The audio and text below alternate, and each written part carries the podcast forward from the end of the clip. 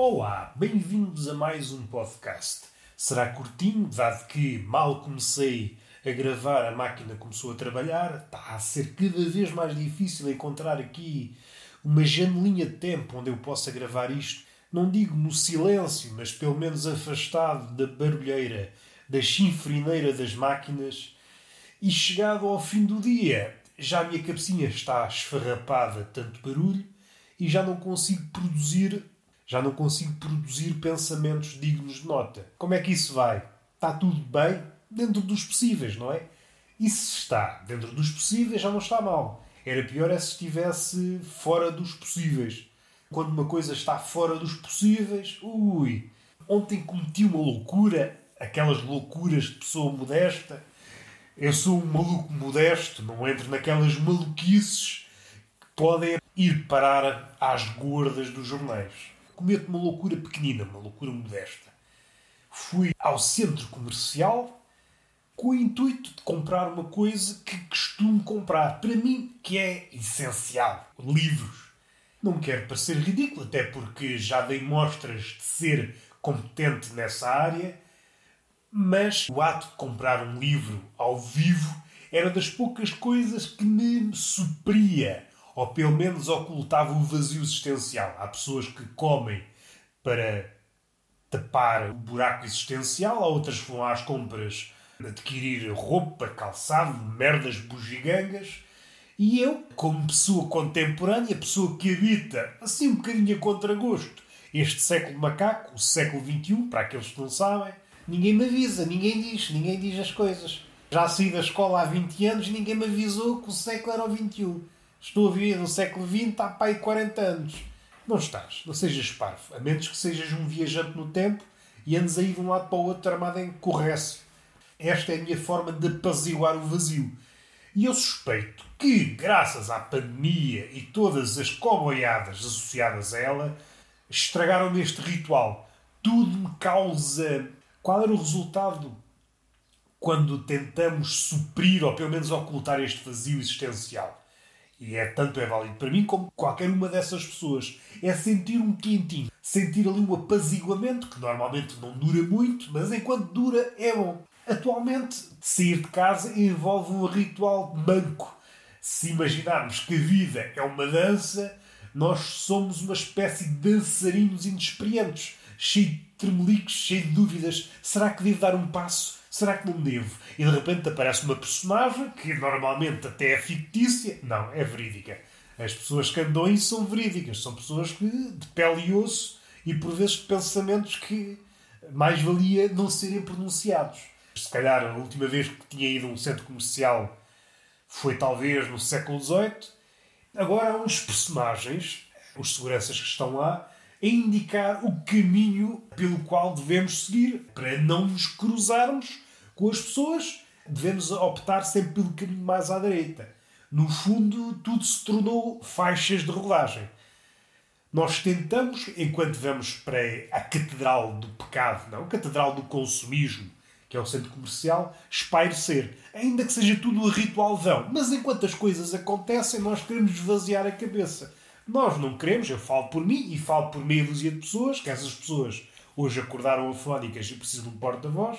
Não quer estar a ser interpelado. Não, não, você não deve ir por aí, deve ir pelo outro lado. Só que falta, deixa-me andar, deixa-me subir paredes, deixa-me andar à vontade. E isto, além de criar logo como chão, eu ao entrar contactei logo com um senhor desses, se faz favor, vá mais à direita, vá mais à direita criou logo ali um sentimento de comichão, que é mesmo assim. Tive quase a, voltar para trás. Então, mas este bandido vem para aqui dizer merdas. Uma pessoa já não pode andar onde quer. Se quer andar à direita ou à esquerda, isto é a estrada. Até numa estrada, uma pessoa anda em qualquer faixa da berma, anda em sentido contrário. Se forem velhos, andam em sentido contrário, vão para a autoestrada em sentido contrário. E agora uma pessoa no centro comercial não pode andar como quer. É, pá, só que faltava e irrito-me logo. Percebo a ideia. Saindo da esfera da comicidade, eu percebo a ideia. Mas é uma ideia que pouco execuível. Porque, à medida que o sistema se complica, e neste caso o número de pessoas aumenta, torna-se cada vez mais complicado orientar estas pessoas. No fundo, este fiscal, cujo trabalho é afastar as pessoas, é uma espécie de polícia sinaleiro, não guia carros, guia pessoas. Ora, a pessoa é mais nervosa, a pessoa movimenta-se, a pessoa sarcoteia-se, a pessoa salta, o carro não salta, dá guincho. E pessoas adultas já é complicado sugerir direções. Não, vai por ali, nós vamos contrariados. E há pessoas que vão, mas é a conta da sua mãe, que é mesmo assim. Quando uma pessoa é para insultar, é logo para insultar. Se há coisa que me chateia é os meios insultos. Ficar a meio caminho. O visado do insulto nem percebe muito bem se é insulto, se é um elogio. Não. Vá para a conta da sua mãe. E o visado do insulto pode repetir. Não, eu não sou pessoa de me repetir. Eu digo uma coisa e acabou. Você até é que tirar a cera dos ouvidos. Meu palerma e segue caminho. Mas o que mais me apoquenta é as crianças. As crianças fazem pouco desse polícia sinaleiro de pista coberta. Vão mais à direita e as crianças, sei lá o que é a direita e o que é a esquerda. As crianças estão-se a borrifar para a autoridade. E assim é que é bonito. Esses jovens rebeldes merecem todo o meu respeito. Vamos passar este, este primeiro obstáculo este primeiro obstáculo deste novo mundo, estes polícias sinaleiros que nos obrigam, não, vá mais à esquerda, vá mais à direita, para, faça stop, e agora pode avançar. Vá para o caralho, vá para o caralho, não quero ser conduzido. Só falta, não, você já não sabe andar. Tem que esperar aí até que o sinal fique verde. E fui andando. Esta coreografia que agora temos, que é é uma coreografia que, por um lado, é nova, mas por outro, está contaminado com vícios não é antigos, mas vá contemporâneos, que é o vício, por exemplo, de andar ao telemóvel. Em situações normais, antes da pandemia, já era engraçado que nós chocávamos com as pessoas e era bonito e dava asos a palavrões e a pessoa que deu origem ao choque sentia-se ofendida porque pensava que todo o espaço é para ela patinar e pensou que estava sozinha no mundo, ela e o seu iPhone ou Samsung e é para ela um choque. Atualmente, tudo isto acontece, que a pessoa, por um lado, não quer ser tocada, por outro, está com os olhos mergulhados no telemóvel. As pessoas chocam. Quando não se vê, desculpa lá se estou aqui a assustar alguém, quando não usamos os olhos, normalmente dá mau resultado. Vamos contra coisas, paredes, pessoas, o olho, parecendo que não, a visão é uma coisa que ainda nos impede de chocar com outras cenas. A visão ainda é uma coisa útil, parecendo que não. O que é que sucede?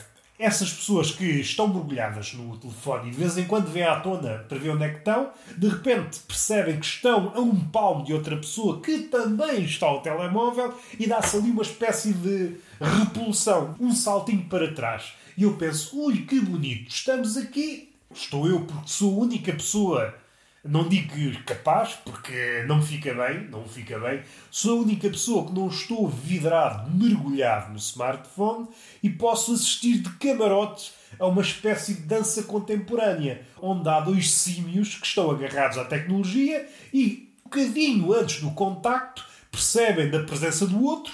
Ambiente de pandemia esse contacto deve ser a todo custo evitado e de repente dão os dois um saltinho para trás. E é uma coreografia perfeita. Apetece-me aplaudir e jogar uns amendoins.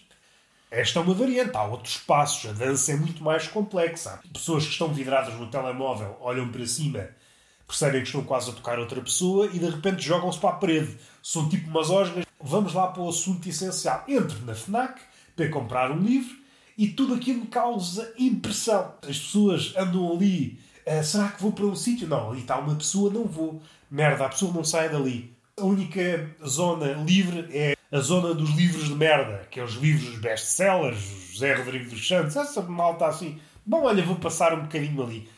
Quero proteger a minha saúde, mas não protejo a minha reputação.